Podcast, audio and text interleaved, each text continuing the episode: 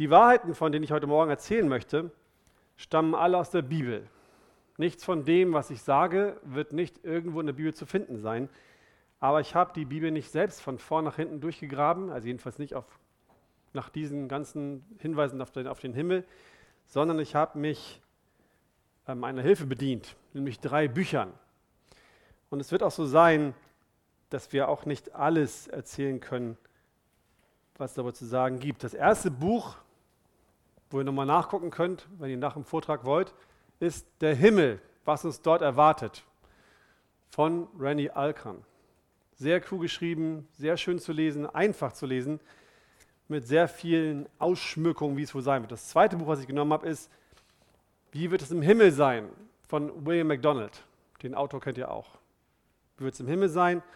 Und das dritte Buch, was mir geholfen hat, war The Glory of Heaven, The Truth About Heaven, Angels and Eternal Life von John F. MacArthur Jr. Nicht von dem Senior, vom Junior ist das. Also, das könnt ihr euch gerne noch besorgen, diese Bücher. Ich glaube, zum Teil gibt es sie auch im Mediencenter. Wenn ihr so Spaß habt, Lust habt, mehr zu erfahren nach dem Vortrag, dann macht davon gern Gebrauch. Kommen wir aber zu unserem Vortrag. Vor vielen, vielen Jahren, da eignete sich etwas, was sich hervorragend als Illustration oder als Einleitung für so ein Thema eignet. Und ich habe überlegt, Mensch, es haben schon einige gebraucht. Ähm, ist das nicht eigentlich abgegriffen, wenn du es auch nochmal nimmst? Und dachte, nee, das Beispiel passt so gut, das möchte ich, uns, möchte ich uns einfach nicht vorenthalten. Am frühen Morgen des 4. Juli 1952 steigt die junge Florence Chadwick auf der Insel Santa Catalina in Kalifornien in die eiskalten Fluten des Pazifischen Ozeans. Sie war fest entschlossen, als erste Frau bis zum 34 Kilometer entfernten kalifornischen Festland zu schwimmen. 34 Kilometer durchs Wasser, durchs eiskalte Wasser. Das Wetter war neblig und kalt. Sie konnte kaum die Schiffe sehen, die sie begleiteten. Trotzdem schwamm sie 15 Stunden lang.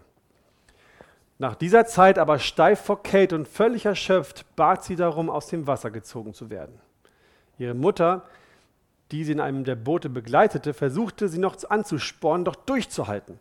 Das Ziel sei doch schon fast erreicht. Noch ein wenig mehr.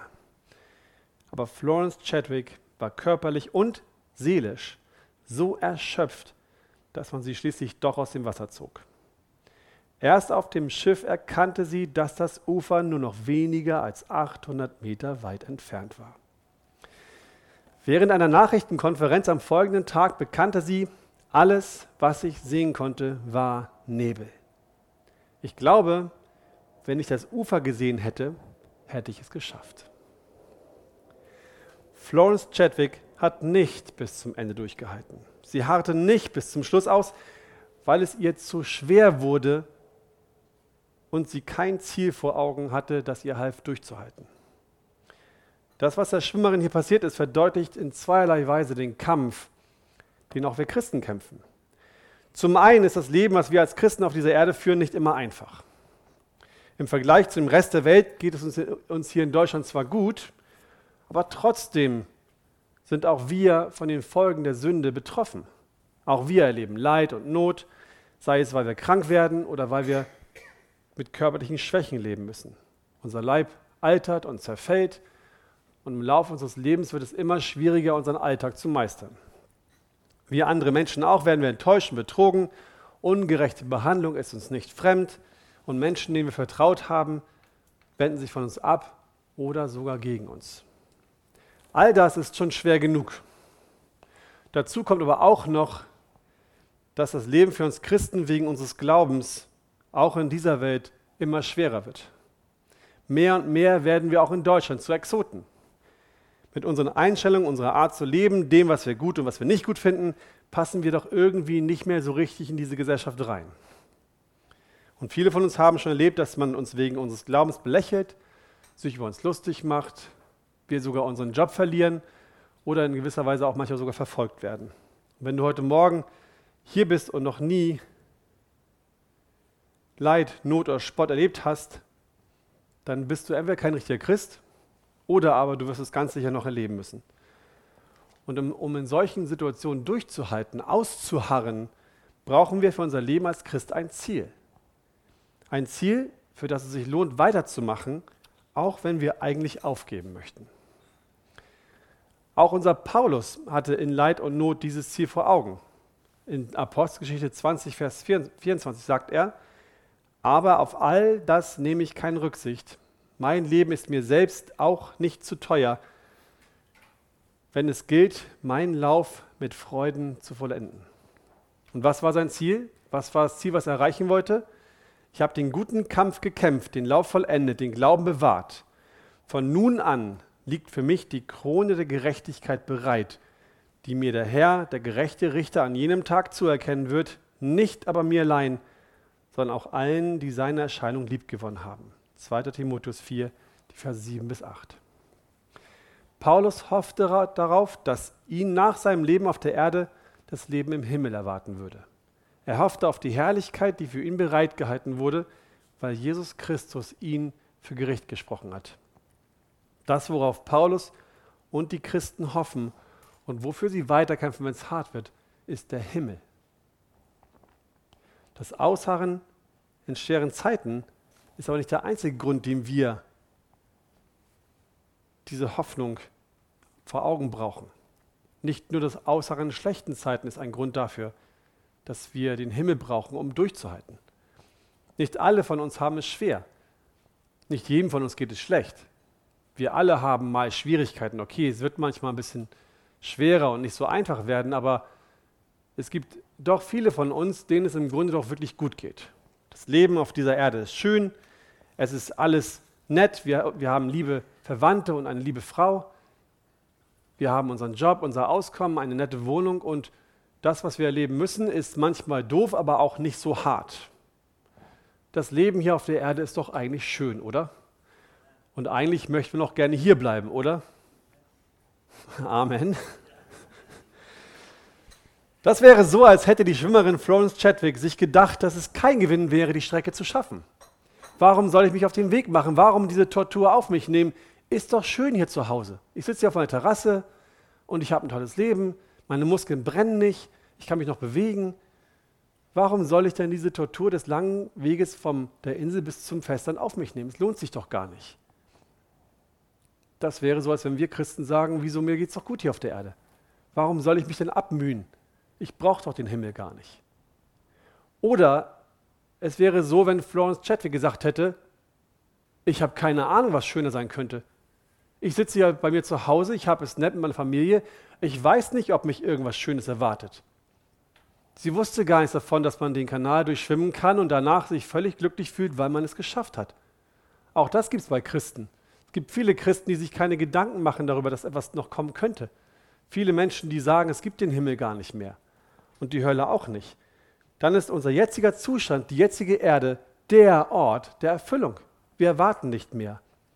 Und wenn das so ist, werden wir erstens keine Motivation haben, auszuharren und zu kämpfen, wenn es nötig wird. Und zweitens besteht auch die Gefahr, dass wir den Schrecken der Hölle vergessen. Wenn unser Leben sich nur auf das Hier und Jetzt konzentriert hat, Satan gewonnen. Wenn wir als Christen nur mit unserem jetzigen Leben beschäftigt sind, dann hat der Teufel genau das erreicht, was er wollte. Er will das ungläubige Jesus ohne Angst ablehnen. Er will, dass Christen kein Bedürfnis verspüren, anderen von Jesus zu erzählen. Und er will, dass weniger Menschen Gott die Ehre fürs Erlösungswert geben, das Jesus verbracht hat. Das ist genau das, was wir tun, wenn wir es nicht für nötig halten, über den Himmel nachzudenken.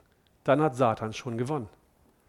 Weil wir keine Notwendigkeit haben, irgendwelchen Menschen von Gott zu erzählen, denn wo gehen sie denn hin? Was erwartet uns denn nach dem Tod? Wir müssen uns Gedanken machen über den Himmel. Jetzt könnte man einwenden, aber Björn, die Bibel äußert sich doch einfach viel zu wenig über das, was im Himmel sein wird. Sie sagt doch viel zu wenig darüber, wie es im neuen Universum und auf der neuen Erde aussieht. Dann können wir uns auch keine Vorstellung machen, kein Ziel entwickeln, das uns hilft, uns zu motivieren, durchzuhalten oder überhaupt loszugehen. Und dieser Einwand ist gar nicht so unberechtigt. Wir finden in der Bibel tatsächlich keine detaillierte Beschreibung über den Himmel, die, die uns ein schönes Bild malt darüber, wie es einmal aussehen wird. Wir haben kein Buch in der Bibel, wo steht, so wird es mal im Himmel sein. Das nicht. Aber Gottes Wort sagt eine ganze Menge über den Himmel. Genug, um eine gute Grundlage zu haben, auf der wir bauen können. Diese Basis die wir dort finden, zusammen mit dem Wissen über Gottes Größe, seine Allmacht, seine unermessliche und unendliche Kreativität und Schönheit, lässt es zu, dass wir uns den Himmel in den schönsten Farben ausmalen dürfen. Randy Alcon schreibt in seinem Buch dazu, wir müssen beginnen, von Gottes offenbarter Wahrheit her logisch zu denken. Doch dieses logische Denken erfordert den Gebrauch einer Fantasie, die von der Bibel belebt wird. Als Sachbuchautor und Dozent an theologischen Fakultäten frage ich mich zuerst einmal, was die Bibel wirklich sagt. Ich stimme C.S. Lewis zu, der sagte, der Verstand ist das natürliche Organ der Wahrheit, aber die Fantasie ist das Organ der Bedeutung. Oder um mit Francis Schäfer zu sprechen, der Christ ist der wirklich freie Mensch. Er ist frei, seine eigene Fantasie zu haben. Auch das ist unser Erbe. Der Christ ist der Mensch, dessen Fantasie noch weiter als die Sterne fliegen kann. Schäfer begann immer mit Gottes offenbarter Wahrheit, doch er ermahnte uns, es zuzulassen, dass diese Wahrheit unsere Fantasie anregt. Die Fantasie sollte nicht von der Wahrheit weg, sondern auf die Wahrheit zufliegen. Wenn Sie als Christ unter großem Schmerz und Verlust leiden, fordert Jesus Sie auf, habt Mut. Johannes 16, Vers 33 oder wie ich es sagen würde heute, hart standhaft aus. Das neue Haus für Sie ist bald fertig. Der dunkle Winter wird bald zum Frühling werden. Bald kommt der Tag, an dem Sie zu Hause sein werden. Bis dahin ermutige ich Sie, die Wahrheit über den Himmel in der Bibel zu suchen. Es ist also sehr wohl möglich, eine ausreichend klare Vorstellung vom Himmel zu bekommen. Und wir brauchen diese Vorstellung unbedingt. Wir brauchen eine ausreichend klare Vorstellung vom Himmel. Denn sonst fehlt uns Christen das Bewusstsein für die Not der Menschen und vor allem die Motivation, bis zum Schluss auszuharren, wenn es im Leben einmal schwierig wird. Daher wollen wir uns nun, nachdem wir uns die Bedeutung einer solchen Vorstellung bewusst gemacht haben, ansehen, was wir aus der Bibel über den Himmel erfahren können. Erstens der neue Himmel, das neue Universum. Wenn wir heute, heute Morgen auf dem Weg nach Hause sterben würden, dann würden wir an einen Ort kommen, der auch Himmel heißt. Wir würden heute schon in den Himmel kommen, wenn wir heute sterben würden. Es ist der Ort, von dem Jesus spricht, als er zu dem bußfertigen Verbrecher am Kreuz neben sich sagt, wahrlich, ich sage dir, heute wirst du mit mir im Paradies sein. Lukas 23, 43. Auch in diesem Himmel wird es unendlich viel schöner sein als auf dieser Erde. Wir werden bereits mit all den Verstorbenen, die bisher in der ganzen Geschichte gestorben sind, zusammen sein und Gottes Gegenwart erleben. So wird es in dem Himmel sein, wo wir kommen werden. In Offenbarung 7, Vers 9 bis 11 steht dazu, nach diesem sah ich und siehe eine große Schar, die niemand zählen konnte, aus allen Nationen und Stämmen und Völkern und Sprachen. Die standen vor dem Thron und vor dem Lamm, bekleidet mit weißen Kleidern und Palmzweige waren in ihren Händen. Und sie riefen mit lauter Stimme und sprachen, das Heil ist bei unserem Gott, der auf dem Thron sitzt und bei dem Lamm. Und alle Engel standen rings um den Thron und um die Ältesten und die vier lebendigen Wesen und fielen vor dem Thron auf ihr Angesicht und beteten Gott an. So wird es sein, wenn wir sterben. Auch dann schon werden wir in einem Himmel sein, der einfach wunderschön sein wird. Es wird aber noch nicht der neue Himmel und die neue Erde sein. Davon spricht die Bibel erst, wenn Jesus wiederkommt, wenn alle Gläubigen bei ihm sind und alle Welt gerichtet wird. Erst dann wird es den neuen Himmel und die neue Erde geben. Das Universum, was wir heute kennen, die Erde, so wie sie existiert, wird dann nämlich vernichtet werden. Petrus, 2. Petrus 3, Vers 10. Da steht, es wird aber der Tag des Herrn kommen wie ein Dieb in der Nacht. Dann werden die Himmel mit Krachen vergehen, die Elemente aber vor Hitze sich auflösen und die Erde und die Werke darauf verbrennen. Und Offenbarung 21, Vers 1, da schreibt Johannes, denn der erste Himmel und die erste Erde waren vergangen und das Meer gibt es nicht mehr. Das, was wir heute als Himmel und Erde kennen, wird es so nicht mehr geben. Heißt es, dass sie komplett ausgelöscht wird? Heißt es, dass die Erde komplett weggeputzt wird, das ganze Universum leer sein wird? Nein, das heißt es nicht. John Piper schreibt dazu in seinem Buch Future Grace, wenn ich in Offenbarung 21, Vers 1 und 2. Petrus 3, Vers 10 sehe, dass die jetzige Erde und der jetzige Himmel verschwinden, bedeutet das nicht, dass sie nicht mehr existieren, sondern vielleicht, dass es ihnen, in ihnen eine solche Änderung gibt, dass ihre jetzige Beschaffenheit verschwindet. Also die Beschaffenheit, nicht das, die Sache selbst. Man könnte sagen, die Raupe verschwindet und der Schmetterling kommt zum Vorschein. Es ist ein echtes Verschwinden und es ist eine echte Kontinuität, ein echter Zusammenhang. Also Gott wird nicht alles beseitigen. Er wird nicht alles wegputzen, was bisher da war und etwas erschaffen, was es bis dahin nicht mehr, noch gar nicht gab. Es bedeutet vielmehr, dass er das jetzige Universum erneuert. Er wird ihm so eine Art Update verpassen. Auch die alten Kirchenväter wie Augustinus, Gregor der Große, Thomas von Aquin und viele mehr lehrten, dass der Himmel und die Erde nicht vernichtet, sondern in etwas Besseres verwandelt werden.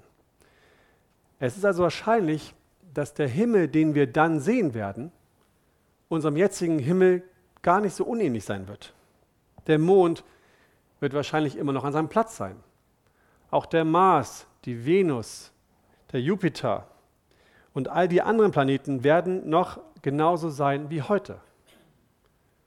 Wirklich ganz genauso wie heute? Ja und nein. Die Venus zum Beispiel ist ein höchst unwirtlicher Planet.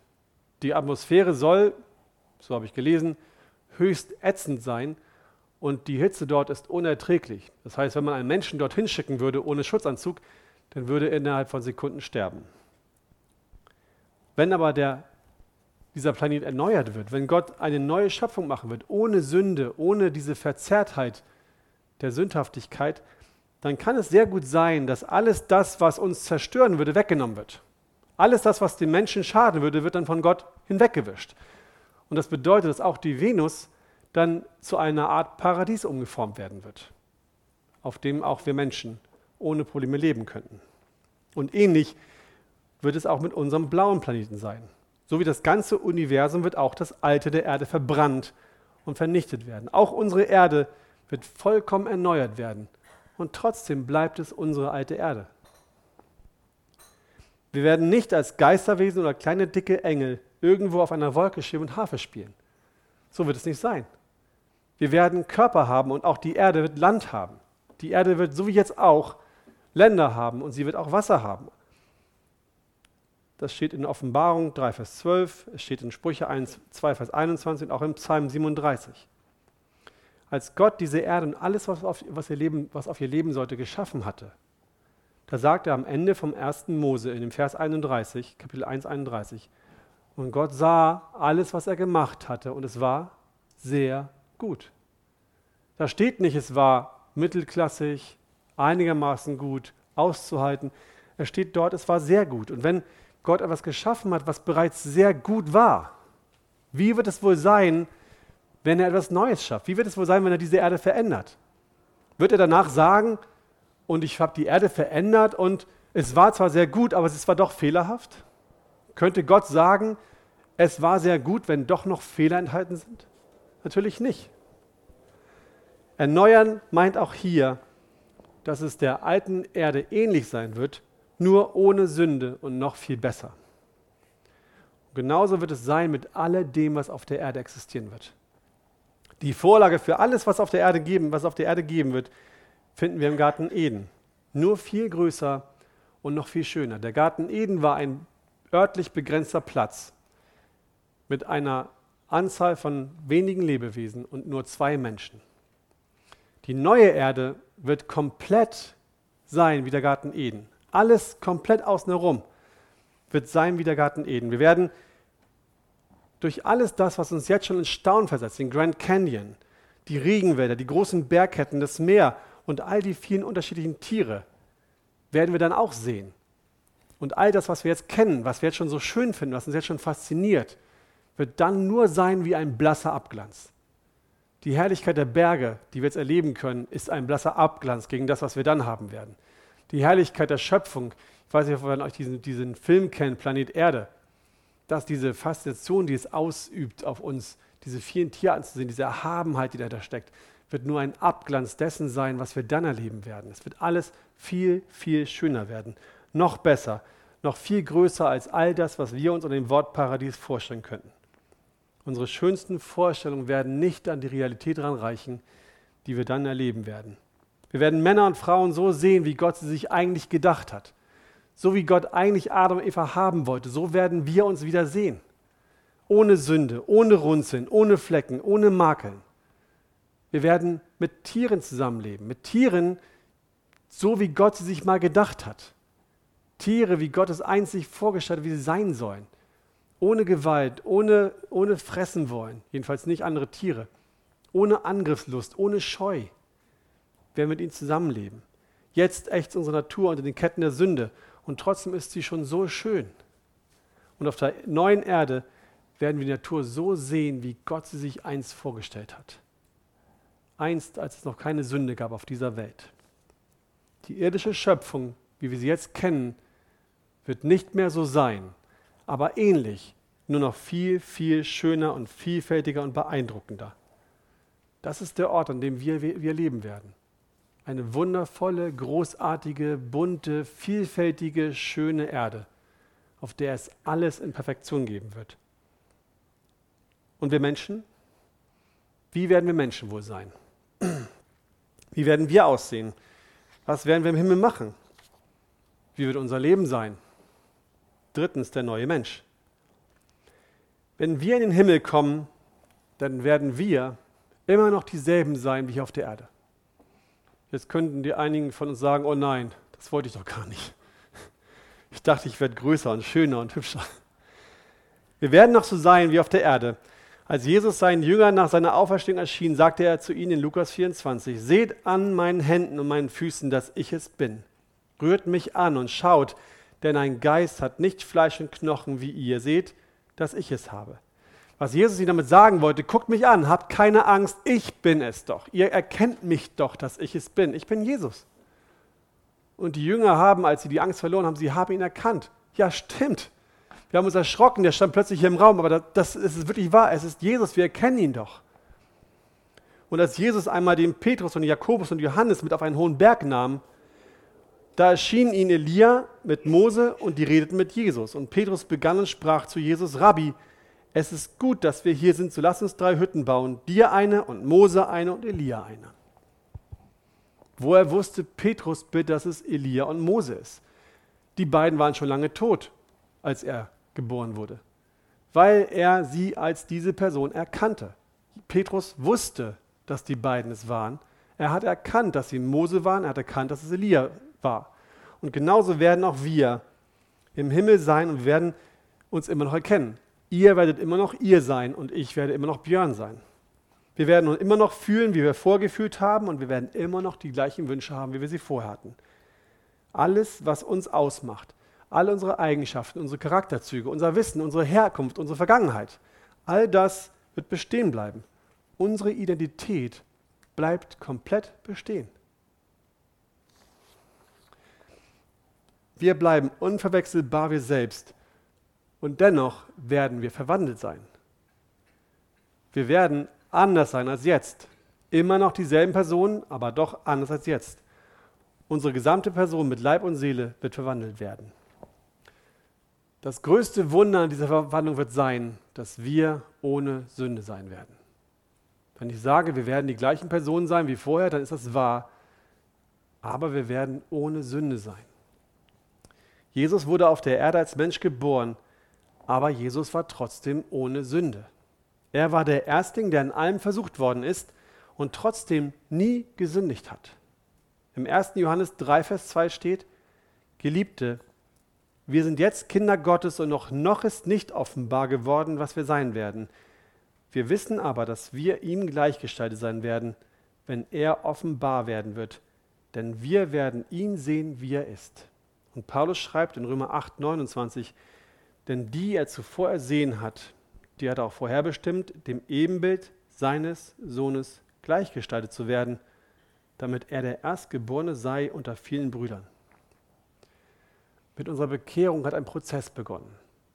Es hat etwas, etwas angefangen. Der Heilige Geist stellt uns langsam wieder her. Er gibt uns ein neues Herz mit einem Verlangen und Wünschen, die plötzlich auf Gott ausgerichtet sind. Vorher, bevor wir Christen wurden, ging es nur um uns selbst. Wir haben uns um uns selbst gedreht. Das eigene Ich stand ständig im Vordergrund. Es ging immer nur darum, was ist mein Wunsch, was ist mein Verlangen, wie kann ich mich selbst befriedigen und verherrlichen. Und als Gott uns gezogen hat, hat sich das geändert. Er verändert unsere Starkköpfigkeit. Er schafft, dass wir Hunger nach Gerechtigkeit haben. Er schenkt, dass wir seine Ziele erstreben und nicht mehr dagegen angehen. Gott arbeitet daran, uns zu verändern und Jesus ähnlicher zu machen. Aber dieser Prozess ist nur ein Anfang. Wenn wir uns bekehren, fängt es erst an, dass wir Gott ähnlicher werden. Und dieser Prozess wird gehen, bis wir sterben werden. Aber wenn wir sterben, dann werden wir von, von dem einen auf den nächsten Augenblick verwandelt. Wir werden plötzlich nicht mehr die sein, die wir vorher waren, sondern so wie Jesus verherrlicht werden und ohne Sünde sein. Das erwartet uns gleich sofort in dem jetzigen Himmel. Die aber vorher bestimmt hat, die hat auch berufen, die aber berufen hat, die hat auch gerechtfertigt, die aber gerechtfertigt hat, die hat er auch verherrlicht. Das ist unser Ziel. Das ist das, was uns erwartet, wenn wir sterben werden. In dem Moment, wenn wir Jesus sehen, sind wir ganz und gar verherrlicht, vollkommen ohne Sünde, komplett rein, so wie Jesus Christus es auch schon ist keine Sünde mehr im Herzen, wir werden keinen einzigen bösen Gedanken mehr haben, wir werden nichts Schlechtes mehr denken können. Wir, selbst wenn wir uns anstrengen würden, im Himmel zu überlegen, ich will jetzt was Schlechtes denken, wir könnten es nicht mehr. Es wäre vollkommen gegen unsere Natur. Keine Möglichkeit, irgendwas Böses zu tun. Und diese Auswirkung wird eine riesengroße Veränderung für unser Wesen haben. Es wird nie wieder Enttäuschung geben.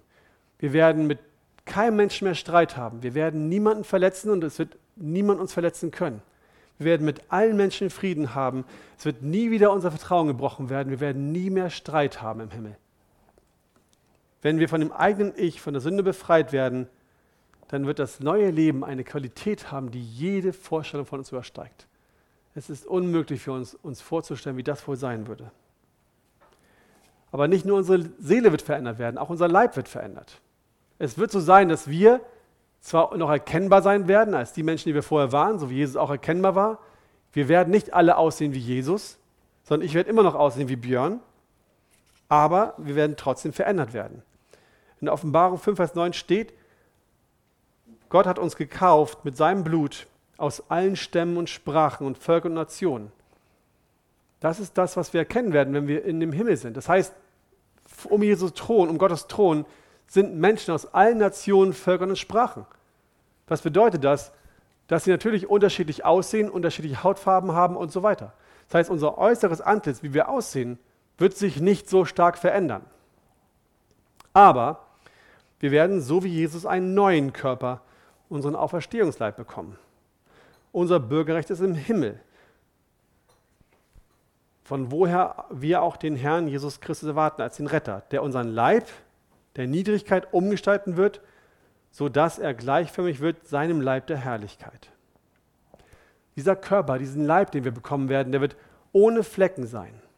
Keine Runzeln, keine Muttermale, noch irgendetwas dergleichen wird er an sich haben. Wir werden nie wieder mit Bazillen kämpfen, Viren bekommen, Infekte haben, irgendwelche bösartigen Geschwüre erleben oder mit irgendwelchen Herzkrankheiten umgehen müssen. Es wird nie mehr Tabletten geben, keine Antibiotika mehr, keine Röntgenstrahlen, keine intravenösen Injektionen oder irgendeine lebensverlängernde Maßnahme. Krankenhäuser brauchen wir nicht mehr. Ärzte und Krankenschwestern werden überflüssig werden. Das wird unser neuer Leib sein. So wie wir, aber in Perfektion.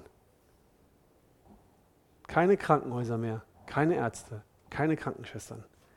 Und nicht nur das, es wird nicht nur so sein, dass wir einfach nur gesünder werden, dass wir weniger Mühe haben mit irgendwelchen Dingen, sondern wir werden auch mehr begabt sein.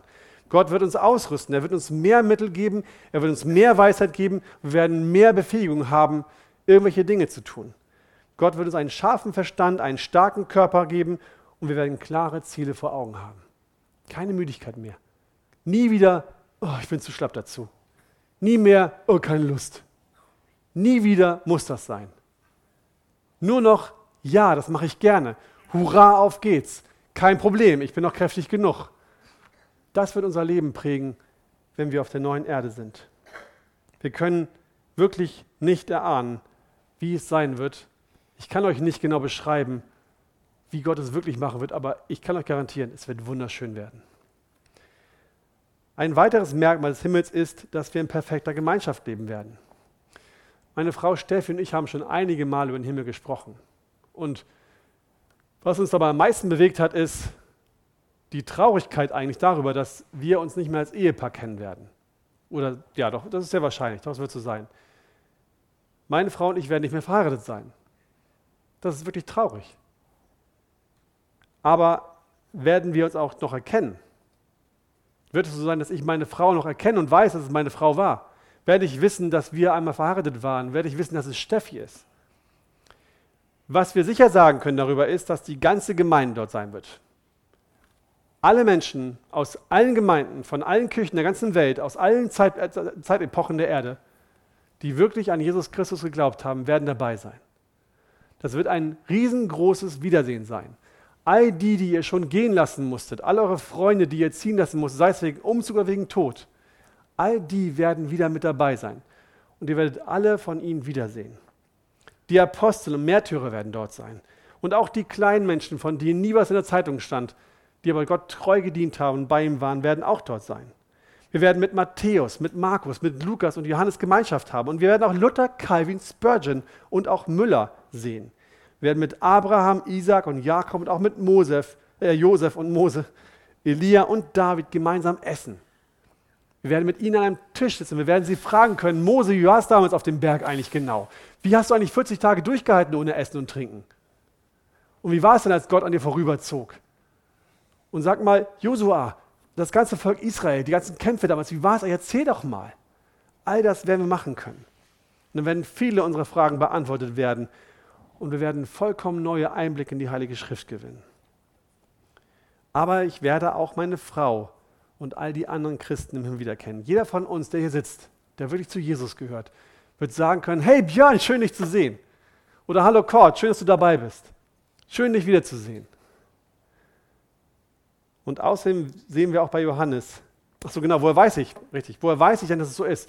Ich kann euch jetzt viel erzählen, sagen, es wird so sein. Wir sehen es aber bei Johannes, der sagt im 1. Johannes 2, Vers 28, und nun, Kinder, bleibt in ihm, damit wir Freimütigkeit haben, wenn er erscheint und wir uns nicht schämen müssen vor ihm bei seiner Wiederkunft.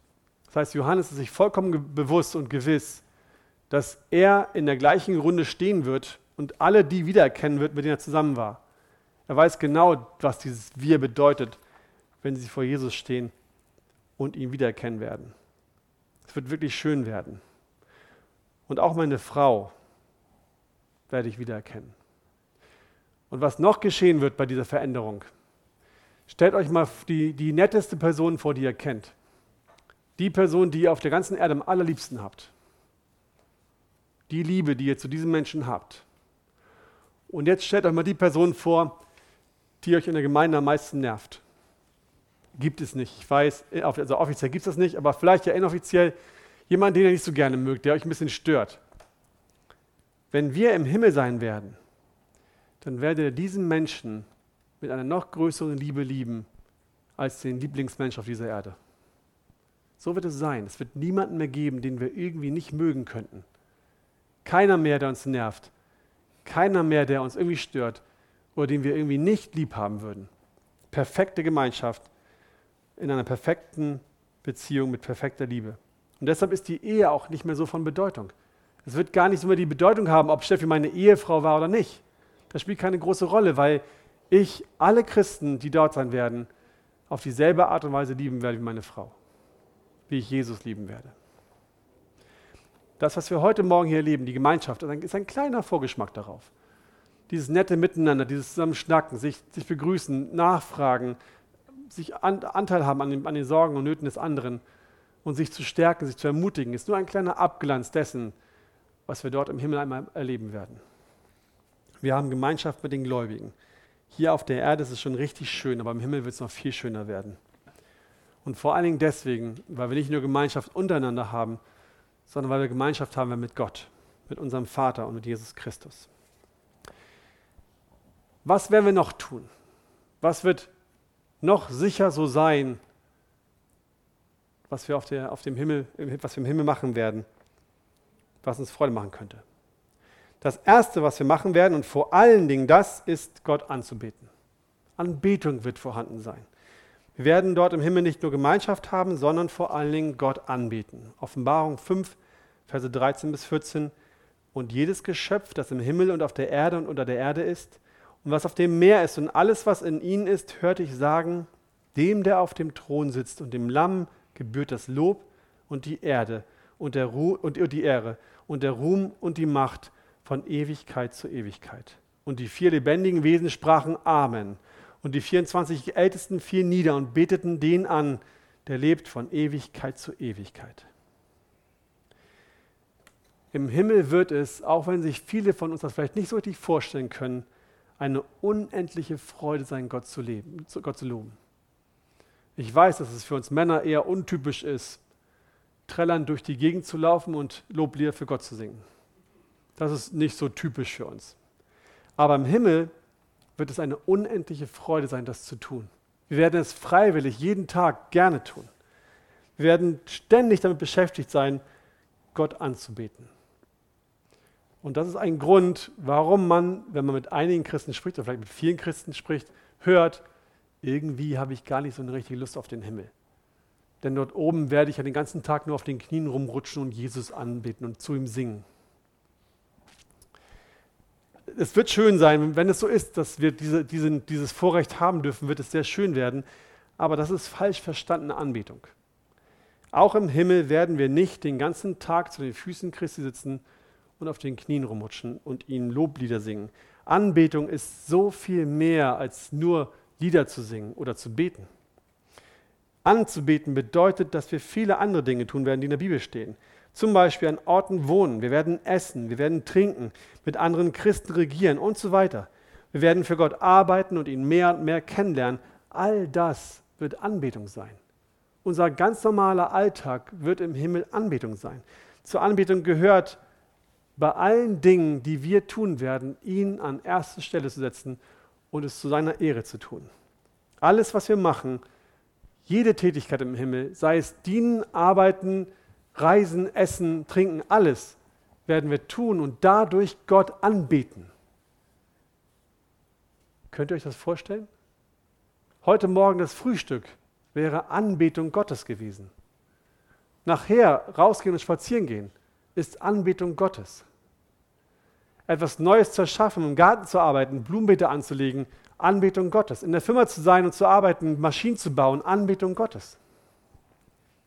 Alles, was wir tun, wird ihm die Ehre geben und für ihn zu einem Loblied werden. Zum Beispiel auch das Universum zu erforschen. Es ist nur vernünftig, wenn wir annehmen, dass der Herr uns Wunder, uns die Wunder seiner natürlichen Schöpfung zeigen wird, von denen wir jetzt nur eine dunkle Ahnung haben. Das Universum ist unendlich groß. Wenn ihr euch mal ein bisschen damit beschäftigt habt, mit den Galaxien, dann werdet ihr ins pure Staunen kommen, wie klein unser Sonnensystem eigentlich ist. Es gibt so schöne Filme auf YouTube, wo die Größen der Planeten gezeigt werden. Und dann gibt es den, die Erde ist dann so ein winziges Staubkorn und dann gibt es den blauen Giganten, auf dem die Erde gar nicht mehr zu sehen ist, weil er so riesengroß sein wird oder so riesengroß ist. Der existiert ja. Und das ist nur ein Planet im Universum. Und all diese Tiefen, all diese Vielfalt, all diese Größe werden wir erforschen. Die Ausmaße des Universums, die Entfernung der Gestirne, in seinem Auferstehungsleib, woher nehme ich das? In seinem Auferstehungsleib hat Jesus was gemacht? Er erschien plötzlich in dem Raum der Jünger. Er war nicht mehr auf Räumlichkeiten angewiesen. Er konnte einfach dort hinreisen, dort erscheinen, wo er wollte. Als er in den Himmel aufgefahren ist, da ist er auf einer Wolke gegen die, Schwere, gegen die Schwerkraft aufgestiegen. Es war kein Problem für ihn, die physikalischen Gesetze der Natur auszuhebeln. Wir werden natürlich nicht jede Eigenschaft Gottes haben. Nicht alles, was Jesus machen kann, nicht jede göttliche Eigenschaft von ihm wird auch unsere Eigenschaft werden. Wir werden begrenzt sein, aber ich glaube, dass wir annehmen dürfen, dass wir auch in der Lage sein werden, entfernte Welten zu erforschen. Henry M. Morris meinte zu in seinem Buch, dass die Erlösten des Herrn in ihrem schwerelosen Auferstehungsleibern eine Ewigkeit an Zeit haben werden, um die Grenzenlosigkeit des Raumes zu erforschen. Der Mensch wird schließlich zu den Sternen gelangen. Wir werden aber nicht nur bei Jesus sein und ihn anbeten, sondern wir werden auch zusammen mit ihm herrschen. Es wird nicht nur sein, dass wir in seiner Gegenwart sein werden, sondern wir werden mit ihm gemeinsam über die Erde herrschen. Diese Aufgabe ist nicht neu. Als Gott die Erde erschaffen hat, hat er uns diesen Auftrag bereits gegeben und er hat sich nicht geändert. Im Himmel gilt das, was auch schon auf der Erde galt, und sie werden herrschen von Ewigkeit zu Ewigkeit. Offenbarung 22, Vers 5. In der Herrlichkeit erweitert Gott unseren Aufgabenbereich sogar noch. Wir werden nicht nur über die Erde herrschen, sondern 1. Korinther 6, Vers 2, Verse 2 bis 3, wisst ihr nicht, dass die Heiligen die Welt richten werden? Wenn nun durch die Welt, wenn nun durch euch die Welt gerichtet werden soll, seid ihr dann unwürdig, über die allergeringsten Dinge zu herrschen? Wisst ihr nicht, dass ihr Engel richten werdet? Wisst ihr denn nicht, dass ihr die Welt richten werdet? Dass ihr Gläubigen gemeinsam mit Jesus herrschen und die Engel richten werdet? Das wird unsere Aufgabe sein. Wir werden nicht nur Gottes eingesetzte Verwalter auf der Erde sein, so wie es ja momentan schon der Fall ist, sondern wir werden Seite an Seite mit Jesus regieren. Seite an Seite mit Jesus sitzen und über die Welt partnerschaftlich herrschen. Es gibt noch viel, viel mehr über, die, über, diese, über diesen neuen Himmel, die neue Erde zu sagen. Viele Dinge, die wir machen werden und die wir erleben werden. Und das Allerschönste wird sein, dass wir Gott mehr und mehr kennenlernen und mit ihm, ihm mit allem, was wir tun werden, anbeten werden. Aber eine Sache möchte ich euch noch erzählen. Eine Sache, von der ich glaube, dass sie für uns Männer, für die meisten von uns Männern auch eine große Freude sein wird. Wir werden im Himmel schöpferisch herrschen und es wird Fortschritt geben. Es wird Fortschritt geben. Der Theologe Erich Sauer schreibt in seinem Buch Der König der Erde, das Wort herrschen macht deutlich, dass es die Bestimmung des Menschen ist, zu herrschen. Klingt logisch. Dieses Wort ist auch eine Aufforderung, für ständiges Wachstum auf dem Gebiet der Kultur zu sorgen. Erfindung und Entdeckung, Wissenschaft und Kunst, Kultiviertheit und Vervollkommnung, kurz die Fortentwicklung des menschlichen Geistes entsprechen ganz klar dem Willen Gottes. Wenn ihr von dem Himmel die Vorstellung hattet oder habt, dass wir dort nur Posaunen und Hafen haben und nur auf diesen alten Instrumenten rumklimpern werden und ansonsten eher wie Bauern aus dem 17. Jahrhundert herumlaufen werden, dann entspricht das nicht dem Bild der Bibel. Das ist nicht das, wie es dort sein wird. Das Ziel Gottes für die Menschen auf der Erde wurde nie widerrufen oder aufgegeben. Gott hat zu uns gesagt, macht die Erde euch untertan und herrscht über sie. Dazu gehörte für Adam, dass er sich um den Garten Eden kümmern sollte. Er sollte auf die Tiere aufpassen, aufpassen und er sollte dafür sorgen, dass sie sich gut weiterentwickeln. Das hat sich nicht geändert. Die Aufgabe ist nach wie vor für uns da. Auch wir heute sollen uns um diese Erde kümmern und dafür sorgen, dass sie sich gut weiterentwickelt. Das heißt auch, dass wir uns um Technologien und alles drumherum kümmern und es gut verwalten sollen. Und was uns dabei behindert, ist die Sünde. Durch die Sünde haben wir begrenzte Möglichkeiten, begrenzte Ressourcen und erleben, dass die Menschen in einer sündhaften Welt, in einer sündhaften Weise die Welt missbrauchen. Auch im Himmel wird es Fortschritt geben. Fortschritt darin, Gott, und mehr, Gott mehr und mehr zu erforschen und ihn im Laufe der Ewigkeit mehr und mehr zu lieben. Als Gott uns in, sein Ebenbild, in seinem Ebenbild erschuf, hat er auch seine schöpferische Kreativität und seine schöpferische Kraft in uns hineingelegt. In seinem Wesen geschaffen zu sein heißt auch, genauso schöpferisch tätig zu sein und kreativ zu sein wie er. Menschen haben beeindruckende Dinge erschaffen, große Statuen, bedeutende Theaterstücke und Symphonien. Wir erschufen beeindruckende Brücken und Bauwerke. Der Mensch flog zuerst in der Luft und dann zum Mond. Und all das, all das haben die Menschen geschaffen, Wesen nach seinem Ebenbild, obwohl wir durch die Sünde in unserem Sein und den Ressourcen behindert worden sind. Trotzdem ist so viel möglich. Trotzdem ist den Menschen so viel gelungen. Wie viel mehr werden wir Menschen erschaffen können, wenn uns unbegrenzte Zeit, unbegrenztes Wissen und unbegrenzte Ressourcen zur Verfügung stehen würden? Was sind wir wohl dann in der Lage zu tun? Und Gott wird all das wohlwollend betrachten und unser tiefster Herzenswunsch wird sein, ihn mit all dem, was wir schaffen werden, anzubeten. Noch schönere, noch größere, noch bessere Dinge zu erschaffen, mit dem Wunsch dahinter, Gott soll noch mehr geehrt werden, noch mehr Herrlichkeit bekommen. Wir wollen ihn noch mehr anbeten. Was hätten wohl Einstein, Galileo und andere Größen der Geschichte geschafft, wenn man ihnen tausend Jahre unbegrenztes Material und eine, einen hinweggenommenen Fluch der Sünde gegeben hätte? Zu was wären diese Männer wohl in der Lage gewesen? In ihrer Sündhaftigkeit auf dieser Erde. Und was werden wir wohl alles noch schaffen können, wenn wir im Himmel sein werden? Wir dürfen unserer Fantasie hier freien Lauf lassen.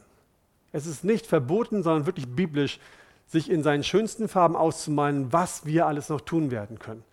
Welche Gärten wir anlegen können, welche Blumen wir züchten werden, welche Dinge wir erschaffen können, wie wunderbar und herrlich es sein wird, das ganze Universum zu erforschen.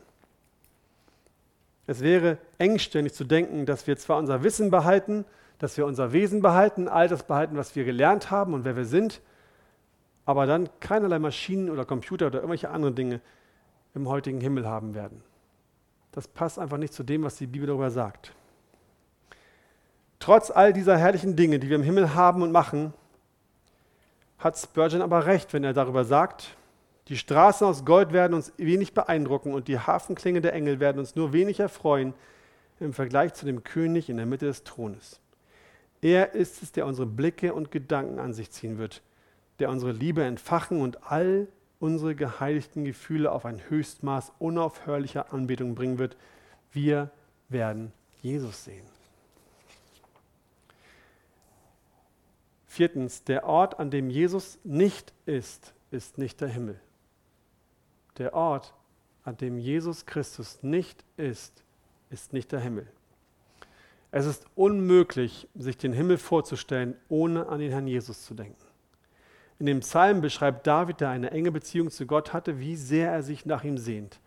Eines bitte ich vom Herrn, das hätte ich gern, dass ich im Hause des Herrn bleiben könne, mein Leben lang zu schauen, die schönen Gottesdienste des Herrn und seinen Tempel zu betrachten. Psalm 27, Vers 4. David wollte dort sein, wo Jesus Christus ist. David wollte an den Ort, wo er Gott finden würde. Und genau den gleichen Wunsch hatte auch Mose. Er bat, Gott, dass er ihm seine Herrlichkeit zeigen würde. Gott, er, Gott hat mir es nicht erlaubt. Gott wusste genau, wenn er Mose direkt begegnen würde, dann würde Mose sterben. Aber Mose durfte die Herrlichkeit, den Glanz Gottes sehen, als er an ihm vorüberzog. Beide, David und Mose, wollten Gott gerne sehen. Das war ihr Ziel für, für ihr Leben. Sie wollten gerne sehen, wie die beiden wirklich sind. Jesus und Gott, der Vater und der Heilige Geist. Geht es uns nicht da genauso? Ist das nicht eigentlich auch unser tiefster Wunsch, den wir im Herzen haben, Jesus zu sehen, wie er wirklich ist? Wir sehen uns danach, mit ihm eng verbunden zu sein. Gott vergleicht diese Beziehung nicht ohne Grund mit einer Ehe. Wir, seine Kinder, seine Gemeinde sind seine Braut und er ist der Bräutigam. Beide sehen sich danach, beieinander zu sein und sich endlich zu sehen, echte, ungetrübte Gemeinschaft zu haben, keine Fernbeziehung mehr, wie es momentan ist. Noch sehen wir Gott wie durch ein Milchglas, schemenhaft. Wir erkennen ihn und erfassen seine Eigenschaften, aber wir können noch nicht in der Tiefe begreifen, wie er wirklich ist. Wir sehen jetzt durch einen Spiegel ein dunkles Bild, dann aber von Angesicht zu Angesicht. Jetzt erkenne ich stückweise, dann aber werde ich erkennen, wie ich erkannt bin. 1. Korinther 13, Vers 12. Im Himmel wird die Beziehung zu unserem Vater nicht mehr unvollkommen sein, sondern sie wird so sein, wie sie von Anfang an gedacht wird so sein, wie Gott sie sich vor der Schöpfung gedacht hat. Wir werden unseren Herrn und König sehen, wie er wirklich ist. Nicht nur, nicht nur wir sehen uns danach, nicht nur von unserer Seite ist es so, dass wir sagen, ich würde gerne Jesus sehen, sondern auch Jesus sehnt sich danach. Johannes 17, Vers 22, und ich habe die Herrlichkeit, die du mir gegeben hast, ihnen gegeben, dass, auf dass sie eins sehen, gleich wie wir eins sind. Und, ich, und in ihnen und du in mir, damit sie zu vollendeter Einheit gelangen. Ich will das, wo ich bin, auch die bei mir sein, die du mir gegeben hast, damit sie meine Herrlichkeit sehen, die du mir gegeben hast. Jesus Plan war es, dass er eine perfekte Gemeinschaft mit uns haben wollte. Jesus wollte mit uns zusammen sein. Er wollte, dass wir Gemeinschaft haben. Es war sein Wunsch, dass wir an demselben Ort wohnen, wo er ist und dass wir in echter, geistiger, gegenüberliegender Gemeinschaft mit ihm zusammen sein würden. Und das wird im Himmel so sein.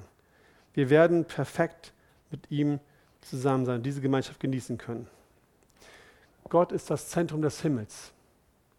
Es geht allein um Gott, es geht allein um Jesus. Es geht nicht darum, dass wir nette Sachen erleben, es geht nicht darum, dass wir einmal einen Ort haben werden, wo wir uns verwirklichen werden, wo wir alles das tun dürfen, was wir hier noch nicht können. Sondern es wird darum gehen, dass wir Jesus Christus wiedersehen. Dass wir die Herrlichkeit erleben werden, die wir uns so lange ersehnt haben. Martin Luther hat einmal gesagt, ich wäre lieber mit Christus in der Hölle als ohne Christus im Himmel. Ich wünsche uns allen, dass, ich wünsche uns allen, dass wir diese Aussagen, diese Aussage Martin Luthers, ich wäre lieber mit Christus in der Hölle als ohne Christus im Himmel, aus vollem Herzen mitsprechen können. Denn dieses Ziel, dieser Wunsch, Jesus Christus einmal zu sehen und mit ihm gemeinsam im Himmel zu sein, wird dafür sorgen, dass wir nicht 800 Meter vor den Fässern aufgeben, sondern bis zum Ende fertig schwimmen werden. Amen.